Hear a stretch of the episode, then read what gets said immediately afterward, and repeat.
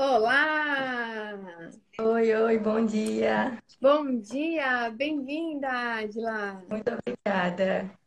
Prazer falar com você nessa manhã de terça-feira, aqui nas nossas terças informativas, nesse bate-papo ao vivo, onde a gente vai poder ter uma troca, né? Te conhecer um pouquinho mais.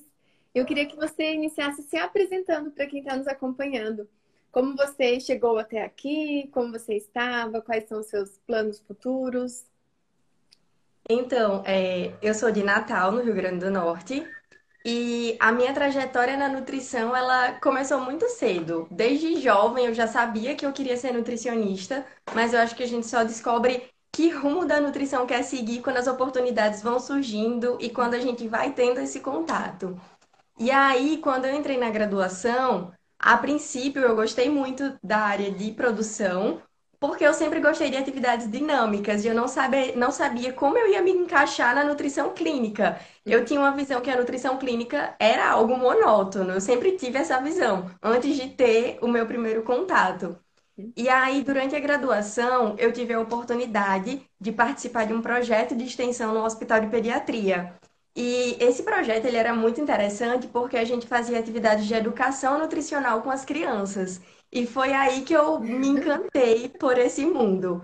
Eu passei dois anos como aluna nesse projeto, e aí eu tinha certeza que esse era o caminho que eu queria seguir. Uhum. Mas quando a gente acaba a graduação, eu acho que é um, um, sentimento de todo mundo, a gente acaba muito verdinho ainda, inseguro, é, sobre algumas condutas.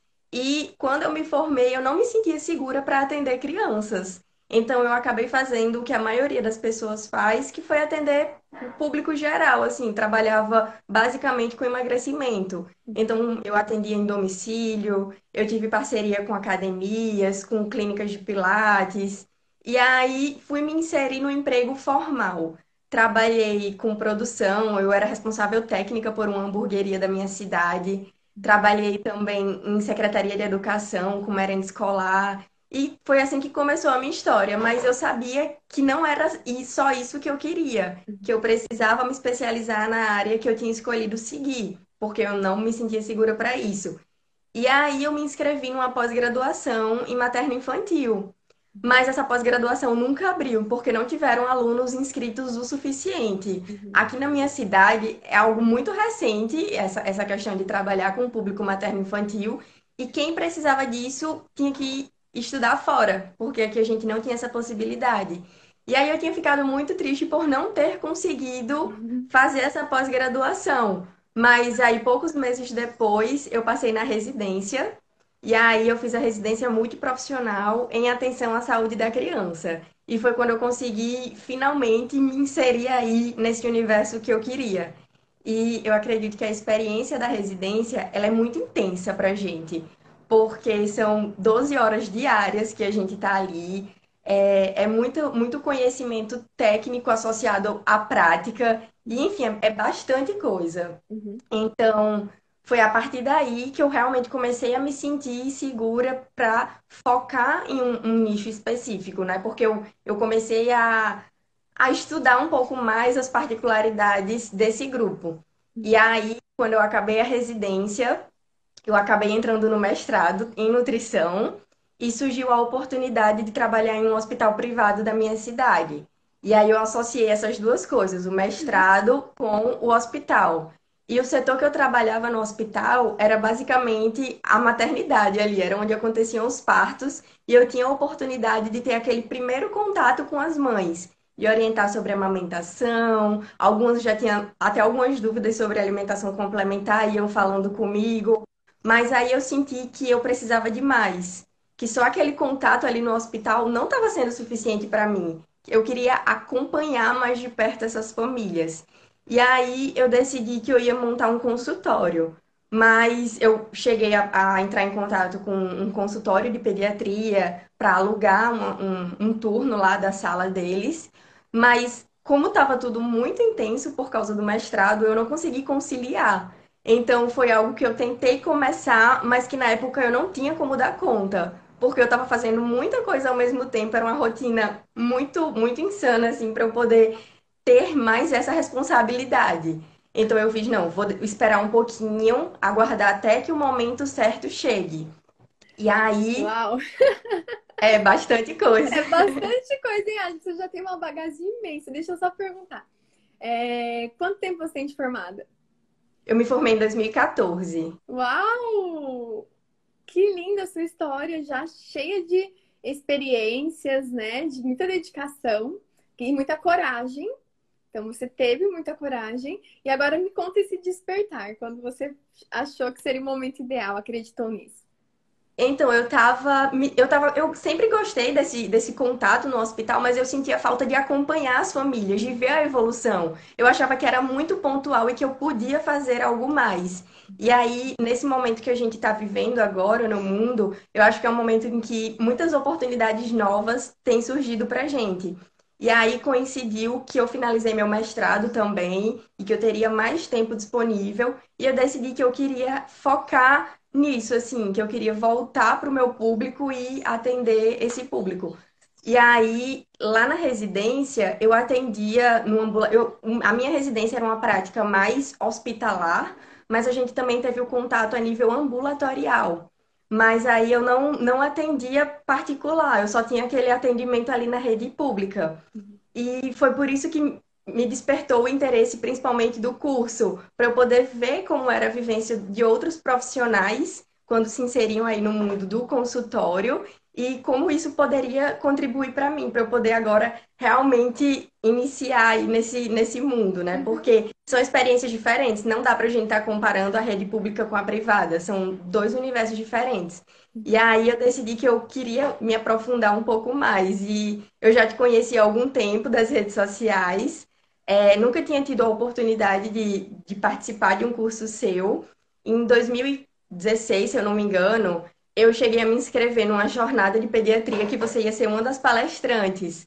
Mas acabou que teve uma mudança de cronograma de última hora e você foi uma das palestrantes que não, não estiveram mais no evento. E eu fiquei super triste. Eu, ai, eu não acredito. Eu tinha me inscrito para te ver ali. E aí eu não sabia quando a outra oportunidade ia surgir. E quando eu vi que era um curso online, eu fiz, não, é agora, eu vou aproveitar. Maravilhoso, que lindo, que lindo, que lindo. Agora me conta o que você está achando dessa troca, dessa experiência, dessa vivência do programa. Então, eu tô, eu tô gostando muito. Eu acho que está sendo um momento muito rico, porque a gente tem a oportunidade de conversar com outros profissionais. A gente senta, estuda, mas eu acho que isso é um, um, diferencial muito bom, você poder conhecer a experiência de outras pessoas, trocar figurinhas ali, dizer, ó, comigo aconteceu dessa forma, mas e com um colega, como é que foi? E aí cada um vai dizendo um pouco da sua experiência, eu tô achando isso muito enriquecedor, porque é, eu acho que a competitividade, de uma forma geral, as pessoas acabam vendo uns aos outros muito como concorrentes. Uhum. E nós temos que nos ver também como colegas de profissão e que a gente pode um ajudar o outro a fazer um trabalho melhor. E eu, essa troca, para mim, é o que está sendo muito enriquecedor nesse momento do curso. Uhum. Perfeito, perfeito. Quando a gente passa a olhar o outro como parceiros para somar, né? não tem dessa de concorrente de, enfim, é, tem para todo mundo, né? Essa é a lei da abundância. A gente tem até a Renale que está aqui que fala muito sobre isso. O universo é abundante, a gente nasceu para ser abundantes, para ser prósperos, para compartilhar, para somar, para retribuir também para o universo, e a gente só ganha com isso. Então, quando a gente passa a nos unir, somar, não é só a gente que ganha, todos ganham. A gente soma para o mundo. E a gente fortalece a nutrição materno-infantil. A nutrição materno-infantil ganha forças, ganha visibilidade, mais e mais famílias conseguem ter a percepção da importância da nutrição materno-infantil desde o início, e isso só tende a aumentar e a se fortalecer. E quando a gente dá as mãos, quando a gente né, estamos unidas, a gente conquista isso de uma forma muito mais grandiosa e com muito mais resultados. Não só para a gente, mas principalmente para as famílias, para quem confia na gente, no nosso trabalho. Maravilhoso, né? E é isso que a gente está ali juntas nesse propósito. Todas as vezes eu, eu não canso de repetir isso. Que eu vou ministrar um curso, que eu vou em algum evento, eu sempre tenho a seguinte energia, né? O seguinte pedido. É, para que as pessoas estejam ali, para quem precisa daquela mensagem, para quem está na mesma energia, no mesmo ideal. E nunca é diferente disso. A gente sempre tem uma turma muito incrível, uma turma vibrando, é, somando. E o nosso, nosso programa não poderia ser diferente, né? A gente está nessa vibração. E sempre que a gente tem a oportunidade da troca, porque a gente tem a parte teórica, a gente fala um pouquinho dos conceitos, e depois a gente abre para essa troca incrível. E, e esse momento, para mim, é muito importante, faz toda a diferença, porque é, eu sempre enfatizo também que eu tô ali como mediadora, né? Que eu não sei tudo, eu tô ali para compartilhar apenas um pouquinho da minha experiência, porque eu sei o que eu pratico e o que eu estudo. E certamente tem uma Nutra ali, tem outra, tem outra, tem outra. A gente tem pediatras também no nosso programa que vão ter vivências é, diferentes, que vão ter aprendizados diferentes e que vão compartilhar para a gente somar e para a gente crescer juntas, né? Que linda! Sou muito honrada e muito grata pela confiança de todas vocês. E, Adila, eu fiquei agora é, entusiasmada com a sua história, porque você tem bem menos tempo de formada, é, quer dizer, não tão pouco, mas menos tempo e tanta bagagem e tanta experiência. E eu não tenho dúvidas que quando você agregar tudo isso no seu consultório, você vai ter excelentes resultados. Eu também passei pela área de UAN, é, já contei isso daqui várias vezes, e eu sou muito grata. Não era o que eu amava fazer, mas eu fazia com muita dedicação, eu fazia com, com muito carinho, fazia com muito amor. Foi muito desafiador, foi um período mais desafiador estar ali junto com as cozinheiras, recém-formada, sem prática, sem confiança, sem segurança nenhuma. Eu lembro que eu chorava muito porque elas me desafiavam. Imagina uma recém-formada, né? Chegando lá para pessoas que passaram a vida fazendo daquela forma, com todos os seus hábitos e culturas. E eu chego lá e falo: olha, agora precisa ser diferente. A gente precisa ter controle de qualidade, né? As regras de boa prática de manipulação. Então, é, é muitas vezes eu tinha que me impor, mas eu não tinha nem confiança. Não tinha essa credibilidade porque nem eu mesma confiava, né? Eu lembro muitas vezes chegavam a, a as mercadorias, chegava o recebimento de carne e eu falava assim: Meu Deus, o que, que eu vou fazer com essa carne? Então eu entendia que aquela insegurança era minha, né? Eu mesma não estava confiante. E eu precisei buscar isso, aí eu me dediquei, fiz outra pós-graduação na área e fui conquistando. A partir do momento que eu subi o degrauzinho da confiança, eu externalizava isso e eu também conquistava essa confiança junto com elas. Por isso a importância da gente estar junto, seja em qualquer área, e a gente buscar o conhecimento, porque o conhecimento empodera, nos dá força, nos deixa encorajadas. E assim também funciona com as famílias, com os pais a partir do momento que a mãe se sente confiante, porque quando ela nos procura, muitas vezes ela já sabe, ela já leu na internet, ela já pesquisou, ela já vem com todos os conceitos, mas ela quer que alguém segure na mão dela, olhe para ela, fala: vamos juntas, é possível, você é capaz. E aí, quando ela, ela internaliza isso, que faz sentido, que ela se sente confiante, que ela sabe o porquê ela vai fazer isso e onde ela quer chegar, aí é o mundo sem volta. Aí ela vai, aí pode a vizinha falar, a avó falar, o pediatra falar, outra profissional falar, mas ela vai. Pode alguém falar, ah, isso é. O bebê vai morrer engasgado, mas quando ela tá confiante, ela vai. Ela segue firme, porque ela sabe o que ela está fazendo e onde ela quer chegar e os frutos que ela vai colher disso. Então é muito lindo, é muito é, precioso, né? Essa palavra tem muito poder, que é a confiança, tanto para a gente quanto para as famílias. E eu acredito que para a gente passar a confiança para a família, a gente tem que estar tá confiante também. Uhum. Então, eu acho que é por isso tão importante a gente estar tá estudando, se atualizando. A gente sabe que todo dia estão surgindo novos estudos, novas pesquisas são feitas, uhum. algumas condutas acabam se modificando ao longo do tempo e a gente não pode ficar preso àquela conduta antiga. A gente tem que dizer ó, oh, agora não é mais assim, isso mudou e mudou por esse motivo e saber justificar também aquilo que a gente está fazendo, né? A gente ter essa confiança em, em nós. Acho que por isso que eu, eu gosto tanto de, de tentar me atualizar assim, o máximo que eu posso, para eu poder me sentir confiante para passar essa confiança para as famílias. Uhum. Exato, exato, perfeito. E que a gente possa entender que cada vez mais a gente caminha para o resgate do natural, do simples. É emergencial que a gente retorne para o natural. Porque a gente se perdeu. a gente se perdeu com tanta informação, com tanta é, indústria, com tantos produtos artificiais, com tantas regras impostas e protocoladas. E a gente viu os, as consequências disso na prática. Bebês cada vez mais com dificuldades alimentares, com doenças que antes eram predominantes na vida adulta, cada vez mais marcantes e presentes na primeira infância. Quantos de nós, eu sou da década de 80, né? A gente não tinha amiguinhos com hipertensão, com diabetes. Isso era doença do adulto, do nosso tio, do nosso avô. Eles que tomavam medicamentos para isso. A gente não tinha. E hoje, cada vez mais, as crianças estão com hipercolesterolemia, é, excesso de peso, tomando medicação para inúmeras patologias. E, claro, não tenho dúvidas que isso está diretamente relacionado com o hábito alimentar. Sem falar das dificuldades alimentares, né? Sem falar de toda é, essa seletividade, coisas que podem totalmente ser evitadas desde o início com uma alimentação respeitosa. E com isso a gente não previne apenas patologias associadas à alimentação, mas também patologias associadas ao comportamento. Ao comportamento é, de ansiedade, depressão, insegurança, tudo isso a gente conquista também lá na primeira infância, porque o comer, ele não se limita a engolir. Ele está diretamente é, relacionado a todo o comportamento da criança. E esse foi meu grande despertar.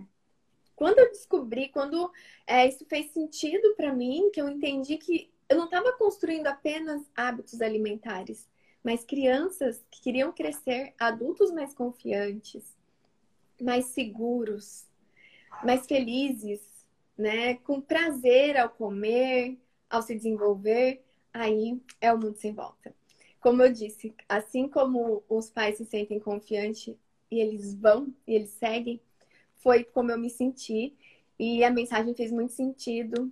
E eu lembro que muitas pessoas há anos atrás, né, me criticavam, me chamavam de radicalista porque o bebê comendo sozinho era modismo, porque ia morrer engasgado, porque era perigoso, porque eu era irresponsável. E hoje a gente tem isso tão é, divulgado e tão praticado e cada vez mais. Tivemos uma conquista imensurável, quero até aproveitar e compartilhar aqui para quem não acompanha, talvez até para quem não seja da área.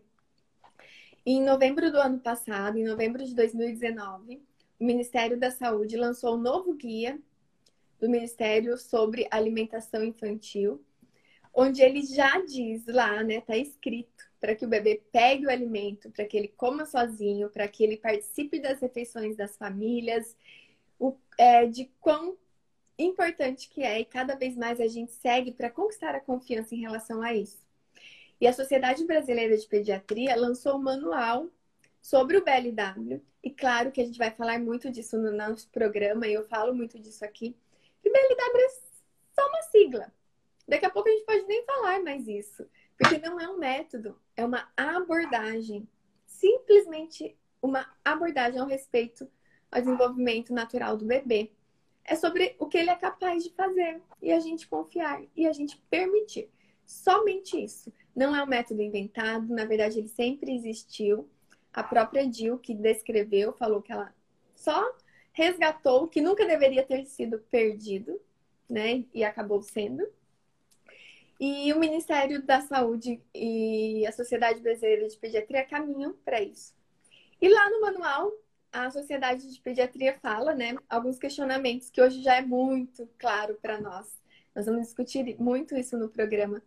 Sobre a nutrição do bebê, sobre engasgos, todos os questionamentos que eu me fiz lá atrás, que hoje estão muito claros para mim, porque eu pude acompanhar esses bebês que hoje estão com 6, 7 anos colhendo os benefícios disso, não só do comer, mas é nítido a diferença que a autonomia faz na vida das crianças, o quão isso reflete de forma positiva. Eu não tenho dúvidas que eles caminham para serem adultos. Muito diferente de nós, né? Que agora temos que conquistar isso. Muitos que não têm a oportunidade de desenvolver autonomia no início, depois na vida adulta pagam o preço disso. Né? A gente paga o preço de uma infância super protegida, de uma infância sem liberdade, sem autonomia. E, ai, importante, muitas pessoas confundem autonomia, a liberdade, com libertinagem, com falta de limites. É, o bebê pode fazer o que ele quiser e não tem nada a ver com isso, né? Claro que não. É apenas uma liberdade para que ele se desenvolva com respeito e com muita segurança. A gente sempre vai estar ali, a gente sempre vai falar não para o que for necessário. Né? Não é o bebê livre para fazer o que ele quiser. Tem limites para o ideal e para o prejudicial. Mas ele tem a liberdade para se desenvolver. Agora eu já falei demais. quero saber de você, Adila. Quero te ouvir também em relação às suas expectativas, às suas dúvidas, caso você também tenha anotado um pouquinho aí é, o que você queira perguntar ou compartilhar. Primeiro, é, enquanto você falava, me veio à memória assim, muitas coisas que têm acontecido comigo nos últimos tempos. É, em relação aos pacientes que têm surgido para mim, que eu tenho realizado atendimento online, eu fiquei impressionada com a quantidade de crianças com seletividade alimentar. Uhum. E aí, quando a gente vai avaliar tudo que está por trás disso, a gente vê uma família que muitas vezes quer impor a alimentação para a criança, uma família que não dá o exemplo como deveria dar em relação ao seu próprio comportamento alimentar a família não come daquele jeito, mas quer que a criança coma. É. E, e fica impondo aquilo. E eu, eu, foi muito interessante conseguir perceber isso, assim. E eu não imaginava que eu ia encontrar tantos casos assim e que acabaram aparecendo nesse momento. Uhum. E em relação à alimentação, é, influenciar no comportamento da criança como um todo, ontem eu estava conversando com uma amiga que é psicóloga infantil e ela estava me contando alguns exemplos assim do que tem aparecido para ela. Então, por exemplo, ela contou o caso de uma criança com seis anos de idade que estava tendo dificuldade de aprendizado na escola,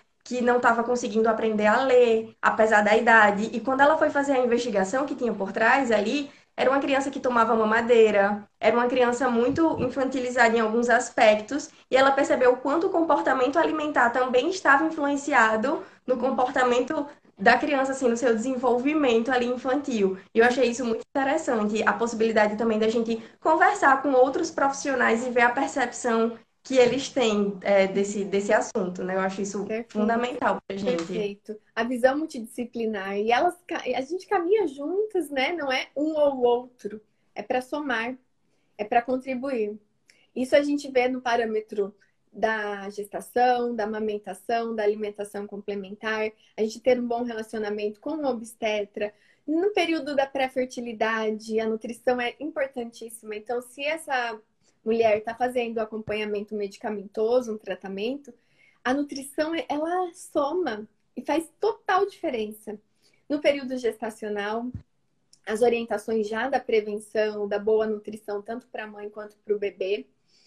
Depois, na amamentação, a gente tem excelentes profissionais que são nossos parceiros, a fonoaudióloga, é, as consultoras da amamentação, o próprio banco de leite, que conta com atendimento gratuito. E a gente precisa saber encaminhar, orientar, né, para que essa mãe consiga ter o apoio ideal e o sucesso do aleitamento materno. E na alimentação complementar nem se fala, né? É, não é a nutricionista ou o pediatra. Nós somos parceiros. Temos excelentes pediatras que trabalham juntos com a nutrição, que valorizam a nutrição. Afinal, todos nós queremos a prevenção, queremos a saúde dos bebês. E eu tenho excelentes parceiros que eu confio, que eu acredito. Isso é importante para nós também, porque a parceria ela vem para somar, para somar para nós e para somar para os pacientes. Quando a gente encontra aí esses parceiros que falam a mesma língua, que têm os mesmos ideais, todo mundo ganha. Né? O, cliente ganha, o, a família ganha, a gente ganha em ter a parceria que soma ao nosso trabalho. Então, é que bom que a gente hoje tem essa visão, estamos abertos e sabemos a importância da equipe multidisciplinar. Inclusive, é, uma, é um tema que eu coloquei na minha pós-graduação eu vou coordenar agora a importância disso da equipe multidisciplinar. E é a Lu, uma pediatra aí do Nordeste, de Fortaleza, incrível, super humanizada, que vai ministrar pra gente. Eu acredito muito nisso, nessa parceria. Isso é tão interessante. Ontem eu, eu dei uma palestra para uma turma de fisioterapia. E quando eu fui convidada para falar para essa turma de graduação, eu fiquei, o que é que eu vou falar para fisioterapeutas? Que minha, minha formação pode contribuir? E foi tão interessante que a gente pôde associar ali a vivência da, da equipe multidisciplinar, como isso influencia ali na qualidade de vida do, do paciente, do cliente. Eu achei uma experiência muito, muito incrível. Uhum. Isso é muito interessante. Sim. E a gente aprende e evolui muito. E a gente sabe respeitar até onde a gente pode ir. Pode ir. Não tem problema nenhum a gente falar, olha, é, inclusive não só com outros profissionais, mas entre a própria nutrição materno-infantil. Por exemplo, eu não tenho um aprofundamento em alergias, porque eu tenho uma demanda muito pequena. A minha demanda maior é de amamentação e alimentação complementar. E gestação, né, o período dos meus dias. Crianças maiores, de 10 anos, com dificuldade alimentar ou patologias. Não tenho a vivência clínica, porque a minha demanda é muito pequena. Então, eu tenho, né, a, eu acredito que essa família vai ter um acompanhamento e um resultado muito melhor se ela for acompanhada por um profissional que está imerso nisso, que tem a prática aprofundada nisso, e eu encaminho. Né? A gente precisa ter esse olhar e essa humildade porque a gente não sabe tudo e seria impossível a gente saber tudo. Então, quando esse cliente chega para a gente e a gente tem né, percepção de que ele pode ter um resultado muito melhor, a gente encaminha. E isso é, não é sobre não ter esse cliente, muito pelo contrário, é sobre somar e atrair mais clientes sobre a sua expertise, né, que terão mais resultados. É verdade. Então, eu tenho algumas perguntas, eu anotei aqui no meu caderninho, que é que eu queria falar hoje.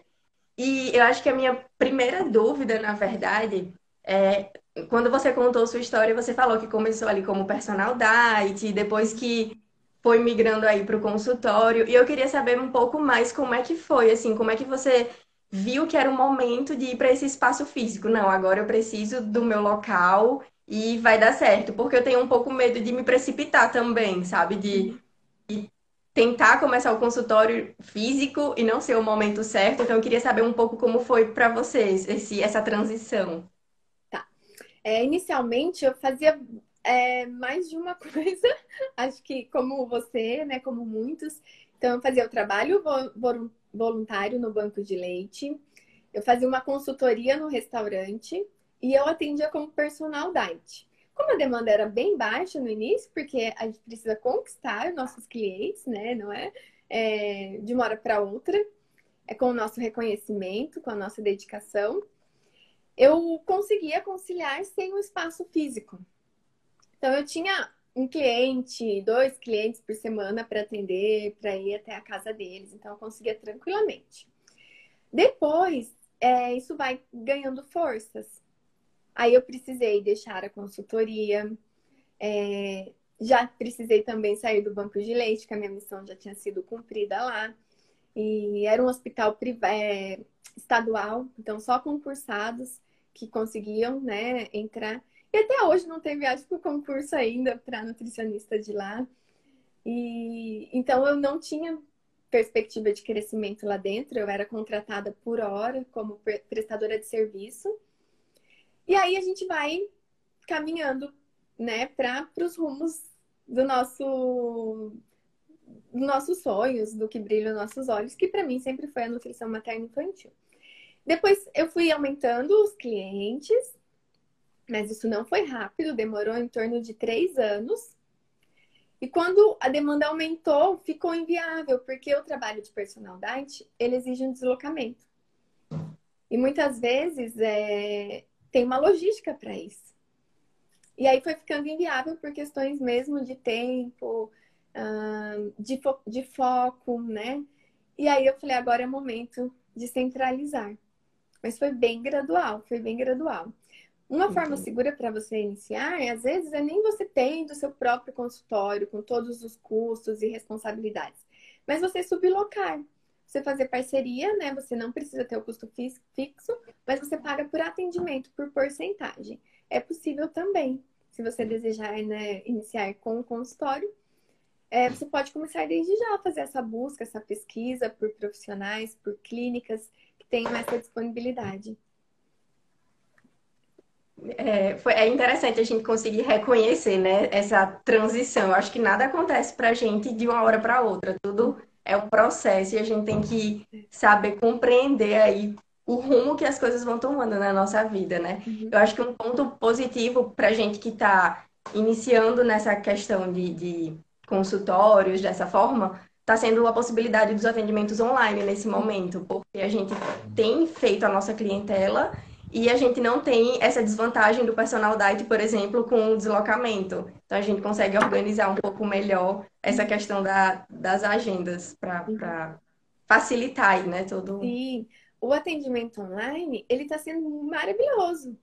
Porque a gente pode atender famílias que, de repente, não conseguiriam ir até o nosso consultório, Nesse momento, imagine se as famílias não pudessem ter esse apoio. Tantas pessoas, né? Tem a Marlúcia aqui, minha amiga querida, um beijo, que trabalha com nutrição comportamental. Tem um trabalho lindo de consciência corporal, de autorrespeito, de auto-amor, de autoconfiança. E quantas famílias e pessoas ela não está beneficiando que talvez é, estejam, estão, né? Nós estamos em isolamento, é, os transtornos emocionais estão cada vez mais presentes e muitas vezes isso se reflete na alimentação. E que bom que a gente pode ter esse suporte para essas famílias que estão em aleitamento materno, cheia de dúvidas, para o bebê que acabou de completar seis meses e a mãe está perdida, não sabe por onde começar. Que bom que a gente pode dar, dar as mãos e contribuir para essas famílias. Então, não tenham medo, né? Já perguntaram que, ah, será que eu faço ou não? Será que tem resultado ou não? tem muito resultado. Tem muito resultado. Então, que a gente possa se encorajar e sim atender essas famílias. Temos ferramentas excelentes para fazer, o fazer o atendimento online, plataformas onde a gente pode compartilhar o mesmo material do presencial. Como a gente já não pesa o bebê, a avaliação física já não é predominante e presente, a gente consegue ter a mesma qualidade do atendimento presencial. Então, que bom. E é uma ótima forma de vocês começarem mesmo, da gente começar e contribuir para as famílias. E meu próximo questionamento agora, na verdade, seria relacionado a um, um, ponto do BLW, que eu acho que você trabalha bastante com isso. É, eu sei que muitas famílias têm dúvidas em relação principalmente aos cortes, a como realizar o preparo da, daquele alimento. E eu queria saber, assim, na sua prática, como você faz, assim, se você tem uma cartilha com imagens para mostrar os cortes, ou se você manda algum vídeo, como é feita essa orientação assim na prática? Tá, ótima pergunta. Eu não abro mão do material audiovisual. Então, sempre na minha consulta existem vídeos demonstrativos, vídeos sobre engasgos, sobre o comer, sobre bebês comendo, comendo as carnes, que são uma das principais dúvidas. Como que eu vou ofertar carne pro bebê? É, ele não vai engasgar? Então eu mostro, mostro o vídeo do gag reflex, porque é diferente uma família ver do que a gente falar. Então a gente faz a escutativa, entende qual é a principal dúvida e qual é o maior ponto ligado à insegurança daquela família, o que, o que essa família traz de hábito, de história alimentar, que possa refletir na alimentação do bebê. E a gente conversa e a gente conquista a confiança e fecha tudo isso com os vídeos. Eu gosto, pode ser através de imagens também, ilustrativas, dos cortes, mas os vídeos são muito, muito impactantes, né? A família fala, é possível, é capaz, porque às vezes é muito longe. Um bebê chupar uma laranja aos seis meses, se aquela família vem do hábito cultural do suquinho, do suquinho de laranja, do suquinho na chuquinha, é, as pessoas acreditam que o bebê não consegue comer sem dente, que ele vai engasgar, que ele não é capaz. Então, quando a gente mostra, quando eles conseguem visualizar, eu acho que faz toda a diferença. E a gente pode usar tanto no presencial quanto no online. E eu acho isso muito importante para dar segurança para as famílias, né? É diferente a gente só falar e ele não conseguir visualizar, ficar pensando, tá, na teoria eu sei, mas e agora? Como vai ser? Eu acho que quando a gente mostra como é na prática, vai facilitar para eles, eles vão se sentir mais seguros e querendo ou não, a gente vai conseguir um resultado melhor, assim, né? De acordo com aquilo que a gente está planejando também. Uhum, exato, exato. Os pais certamente vão sair muito mais confiantes do que se a gente apenas der uma aula para eles. E claro que nenhuma consulta é igual à outra. Isso não, eu não acredito que isso funcione. A gente dar uma aula como tem que ser e não realmente o que aquela família precisa e a gente só consegue determinar isso e sentir isso e identificar quando a gente escuta. Então, o primeiro passo é escutar todas as famílias, porque cada família vai ter uma demanda diferente e uma necessidade diferente. E é assim que a gente vai conduzir a nossa consulta. E é isso que a gente sempre fala na nutrição, né? Da individualidade.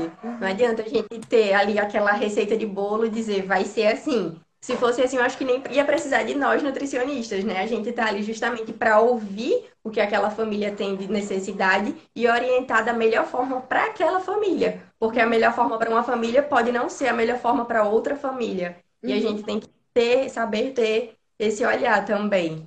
Sim, exatamente. E, é, eu acho que muitas famílias já chegam, quando chegam procurando aí uma orientação, elas já conhecem um pouco sobre o BLW, já sabem mais ou menos assim do que se trata, mas já chegou para você algum caso de uma família mais resistente que não aceitou de jeito nenhum, que falou vai ser só papinha e foi assim? Sim, claro. Primeiro porque quem decide é a família. E se você me perguntar hoje, eu sei que eu sou muito apaixonada e eu falo muito do BLW, porque para mim foi o meu despertar, foi um divisor de águas na minha vida, foi o que é o que eu gostaria que os meus pais tivessem feito por mim, se eles, claro, tivessem conhecimento, porque minha mãe fez, meu Deus, né? Fez o melhor que ela pôde, me ofereceu alimentos ideais, enfim. Mas eu seria muito mais confiante hoje se eu tivesse tido a oportunidade lá no início.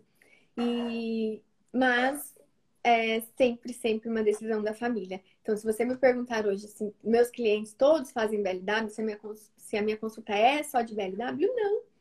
Seria um sonho, mas não é. Na verdade, a maioria não faz, não confia 100%, porque não é nem sobre o bebê. É sobre a família. É sobre a família estar confiante, é sobre a família estar disposta. Então, quem vai decidir é a família. Eu tenho certeza que se o bebê pudesse decidir, na maioria das vezes, ele optaria sim pela autonomia, pela confiança, porque isso é muito agradável, é muito feliz, é muito divertido para o bebê. É natural. Mas nem todas as famílias vão estar dispostas.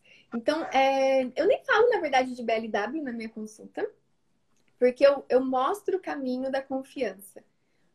Como o bebê consegue, cada fase, falo sobre engasgos, porque se, é, se a família compreender isso ficar segura em relação a isso, ela vai fazer a papinha brincando, sorrindo e da melhor forma possível.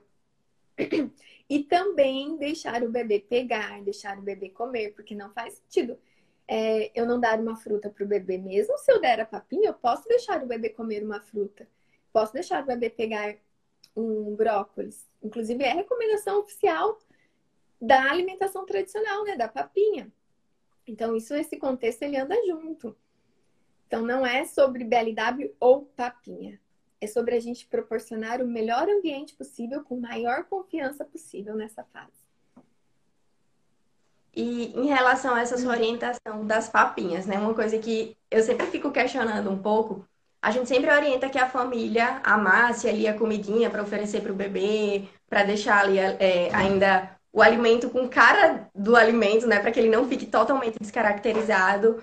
Mas aí tem algumas recomendações que falam que aos seis meses eu amasso mais, quando for aos nove meses eu já deixo um pouco mais de pedacinho. E eu queria saber na prática se isso realmente é necessário ou se tanto faz a criança ter seis, oito, nove meses e a gente pode deixar só levemente amassado ali naquela consistência e tá tudo bem. Sim. Primeiro que jamais bater, triturar, peneirar. Isso já caiu por terra há muito tempo, nenhum profissional deveria orientar isso. Mas infelizmente a gente ainda tem profissionais indicando para bater, bater no liquidificador, né? O que já caiu por terra. Então é só levemente amassado. Que nem precisaria, porque o bebê já é capaz de comer. Se a gente for fazer uma papinha, então que ela seja levemente amassada. Tudo que eu puder deixar íntegro, eu deixo. Eu não descaracterizo para preservar essa experiência sensorial para o bebê. E depois eu vou evoluindo. É, cada vez mais o bebê vai tendo a capacidade oral, vai mastigando, vai engolindo, e eu não tenho mais necessidade de amassar a comida. De acordo com as recomendações oficiais, ela diz que isso se dá a partir do décimo mês, próximo de um ano, e a partir de um ano o bebê já come a alimentação da família, sem amassar, sem descaracterizar. Mas a gente sabe que isso pode acontecer bem antes. É verdade. E deixa eu ver o que mais eu anotei aqui. Ah, é uma dúvida em relação. Até uma informação que veio no, no guia do ano passado, né? Eu acho que tem sido uma questão de debate aí entre muita gente, que seria a questão de oferecer preparações com derivados do leite a partir dos nove meses. Que o guia acabou trazendo essa informação e que tem deixado muita gente na dúvida, assim, né? E aí, ofereço, não ofereço? E eu queria saber também para você como é que está sendo essa recomendação. Uhum, certo. É importante a gente expor o bebê aos alimentos alérgicos na janela imunológica, no início. Porque antes nós tínhamos muitas restrições. Não pode dar peixe, não pode dar clara de ovo, não pode dar oleaginosas, não pode dar frutos do mar, não pode dar leite, não podia dar os alimentos que favoreciam alergia como prevenção. E hoje a gente sabe, os estudos demonstraram que quanto mais a gente evita e posterga, mais favorece a presença de alergias, porque o bebê não é exposto naquela fase onde ele está pronto para fazer a reação, né, a resposta do sistema imunológico e a proteção e, e fazer a sensibilização. Então, se a gente protege demais e não oferta, a gente favorece. Mas claro que expor é diferente de ofertar. Se for um alimento pobre em nutrientes, por exemplo, um alimento, o glúten, por exemplo, o pão, o macarrão, isso não tem, não tem necessidade, não é um alimento importante, rico nutricionalmente para ficar ofertando para um bebê. Pelo contrário, é muito pobre. Vai saciar o bebê, mas não vai promover e fornecer nutrientes, que é essencial, não só para o bebê, mas para todos nós. Assim também com o leite. O leite, mesmo que a gente exponha ao bebê, a gente sabe da inadequação em relação à sua, ao seu perfil nutricional. Tem excesso de proteínas, proteínas de difícil digestibilidade, tem excesso de minerais que podem favorecer uma sobrecarga renal. Então, não é um alimento vital e necessário para que a gente fique ofertando, principalmente se esse bebê for amamentado. Então, a gente tem que ter esse cuidado e sempre a percepção que expor é diferente de ofertar. E se for um alimento inadequado, a gente não precisa ficar ofertando. E em preparações esporádicas, é... depois, quando o bebê vai ficando maior, também não vejo problema nenhum. Mas que não tem a necessidade também dessa oferta diária. Acho que às vezes a gente acaba confundindo um pouco, né? Aí a interpretação da informação. Exato. E eu acho que às vezes a gente, as famílias, de uma forma geral, elas interpretam da forma que querem interpretar. Então, vê aquela informação e fala, ah, agora eu vou fazer assim, porque eu li tá que podia liberado. ser dessa forma, tá liberado. Uhum. E aí acabam fazendo isso. Hum. E outra questão aqui que eu anotei também é que eu, eu tem uma frase que eu escuto muito de, de famílias de uma forma geral, que eu acho que desde criança eu escuto, é falar: ah, eu vou dar chupeta para ele não chupar o dedo, porque a chupeta é mais fácil de tirar do que o dedo, não, vai, não tem como fazer. E aí, hoje em dia, a gente já discute muito sobre todos os, os prejuízos aí da, do uso da chupeta para essa criança. E eu queria saber se você já acompanhou criança, na verdade, que chupa o dedo, como é que foi essa experiência dessa, dessa, com essa criança? Ótima pergunta. Primeiro, chupar o dedo é natural. É, o dedo, né, tá aqui. O bebê tem uma necessidade de sucção altíssima, principalmente é, na primeira infância, nos primeiros meses, no primeiro ano de vida. E, e eu vou só, só vou propor uma reflexão, então. É muito mais fácil tirar a chupeta do que o dedo. Então vamos refletir sobre isso. Eu acredito que isso, é, essa fala venha da crença porque o dedo está aqui, né? Então a gente convive com o nosso dedo. E a chupeta a gente tira, mas vamos propor uma reflexão.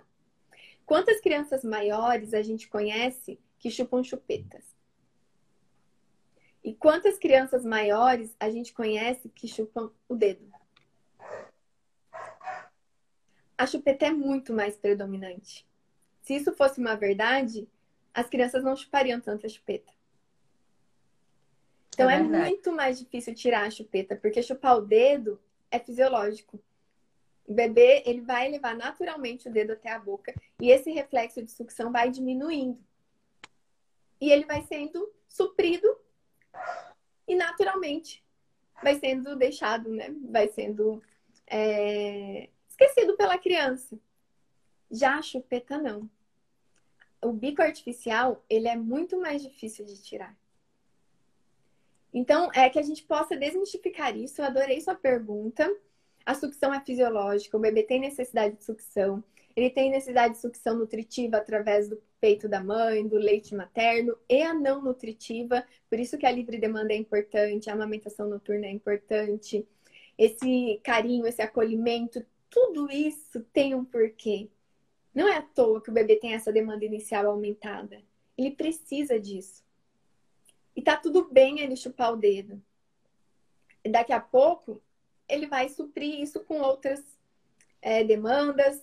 Ele já não vai ter a demanda aumentada, ele vai ter outras demandas, outras curiosidades, outras descobertas. Então, a partir do momento que a gente dá um bico artificial para o bebê, a gente tem que ter muita responsabilidade e saber que isso traz sim prejuízos, tanto na interferência da amamentação, quanto problemas né, orofaciais, dentários, da mastigação, da fala. Então, tem as consequências e a gente precisa saber, porque a gente vai, é, pode ter ou não, umas mais, mais do que outras, bebês vão ter mais, e tem bebês que também não vão ter, mas a gente vai pagar o preço, o risco? Quem vai assumir o risco? Né? A gente sabe que o bico artificial pode, por exemplo, interferir na amamentação, fazer uma confusão de bicos e o bebê é, ter um desmame precoce. Todos os bebês vão ter um desmame precoce que chupam chupeta? Não. Mas quem vai pagar e eu assumir o risco? É um risco muito alto, né? Não vale a pena. É interessante a gente desmistificar, né, esse, esse pensamento, assim, acho que muita coisa a gente pensa de uma forma errada, é um, um, um conhecimento popular que é passado aí de geração em geração. É e a gente tem que saber trabalhar com isso, né? Dizer que não é bem assim, não é bem como, como a gente imagina, que as coisas são diferentes. Uhum. Eu acho isso bem importante para a gente trabalhar. Exatamente. Uhum. E a gente acredita que na, no enxoval né, tem que ter mamadeira, tem que ter bico artificial, tem que ter chupeta, tem que ter bico de silicone. Isso já, já a gente já compra antes da necessidade de, de pensar em usar. Então, que a gente é, evite tudo que a gente puder. A criança não precisa de muita coisa quando ela nasce. Na verdade, ela só precisa de duas. Né? Já falei isso para vocês. Só de amor e leite do peito. Ela não precisa do melhor carrinho, ela não precisa da chupeta, ela não precisa da mamadeira, ela não precisa uh, do melhor quarto. Isso para ela não vai fazer diferença nenhuma uma necessidade do adulto. Para criança, isso não importa. Até porque ela não precisa do melhor berço, porque o melhor lugar é junto com a mãe, é junto com, com o pai. Já sabe, a gente já sabe dos benefícios da cama compartilhada. Claro, quando feito com segurança e, e dos benefícios a longo prazo disso. Então, é, esse acolhimento, esse contato é muito importante. E é, eu acabei vendo muitos casos, já que a gente está falando de bicos, de profissionais da saúde, é, técnicos de enfermagem, às vezes até nutricionistas e pediatras também, indicando o bico de silicone, quando a mãe tem o bico invertido ou o bico plano. E eu sempre fiquei muito angustiada com isso, assim, né, ao ver isso acontecendo. Eu acho que no momento do pré-natal, ali durante a gestação, as mães elas têm que ser informadas quanto a isso, né, que o bico plano dá para amamentar, que aquele bico de silicone não vai ajudar, ele pode atrapalhar ali, falar tudo isso. Eu acho que acaba que muitos profissionais acabam não passando essa informação e só depois que o bebê nasce, a mãe fica desesperada porque não teve uma orientação, não sabe o que fazer e acaba recorrendo aí a, a essas alternativas. Então, eu acho que de uma forma geral, os profissionais têm que que trabalhar melhor nessa, nesse período da gestação, né? Porque eu acho que depois que o bebê nasce, a mãe fica ainda mais angustiada, ainda mais ansiosa ali, sem saber o que fazer. Sim, perfeito. Perfeito. Acredito que a gente vai mais além ainda, né? Nos mitos da amamentação mesmo. Então, esse profissional que indica esse é, bico artificial de silicone, por um bico invertido ou por um mamilo plano. Primeiro, ele precisa ser encorajado, que não precisa do bico para o bebê mamar. Depois que os bicos artificiais, qualquer interferência é contraindicado. A gente não deve orientar só em casos pontuais sobre acompanhamento ainda, né? Nem se eu só for orientar e não mais acompanhar essa lactante.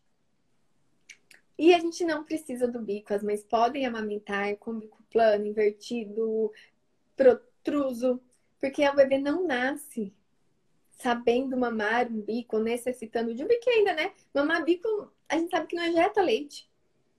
Agora, sim, a areola, a gente precisa ativar e atingir os ductos. E o bico ali é só a saída. Não é o efetivo para a sucção ideal. Mesmo porque quando o bebê abocanha, o bico vai ficar lá dentro e ele, né, não, ele não tem a importância de ser protruso ou não. E muito, é muito comum esse, essa crença, essa insegurança, inclusive para profissionais que já desencorajam essa mãe. Falei, vai ser difícil, hein? Já faz um exercício aí, já pega uma seringa que era muito orientada e a gente sabe que não é mais nenhuma atividade nenhum exercício para estímulo é orientado. Muito pelo contrário. Tudo que a gente escuta, que a gente escutou, a gente já sabe que é mais prejudicial do que benéfico.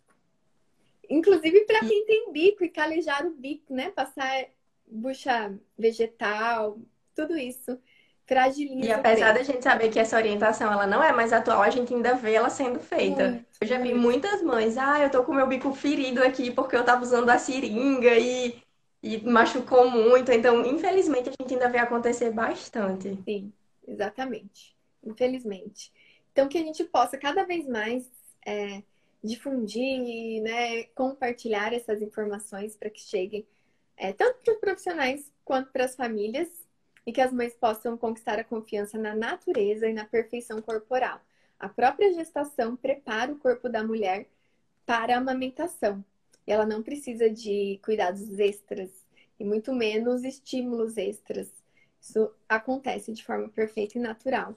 A, e, e, a importância é que ela se encoraje aqui, né? Na, na sua mente, na sua cabeça, nos seus pensamentos, na sua energia, da sua capacidade de nutrir o seu bebê.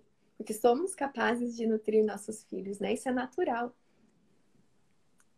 Eu acho que isso é fundamental, né? É esse apoio. Muitas vezes a mãe, ela sabe instintivamente o que ela está precisando, mas ela não tem o apoio necessário para isso. Seja o apoio da família ou o apoio do profissional de saúde que está ali acompanhando ela. E muitas vezes uma, uma simples palavra ali dita é só o que ela está precisando para ela conseguir fazer com que aquele processo flua da melhor forma possível. Perfeito, perfeito. Eu acredito muito nisso. O instinto fala muito alto, mas vem um profissional, ou vem a família, ou vem o vizinho, que fala uma palavra muitas vezes que pode minar a confiança da mãe. E qual mãe que deseja fazer algo, né, que possa dar errado para o seu filho? Ela não quer assumir esse risco sozinha. Então ela precisa do apoio. E se o apoio não está indo no sentido do instinto dela, muitas vezes ela não vai assumir isso sozinha. Por isso que o profissional, né, encorajado, que segure na mão dessa mãe, mostre o caminho da confiança, do natural, faz muita diferença. Faz muita diferença.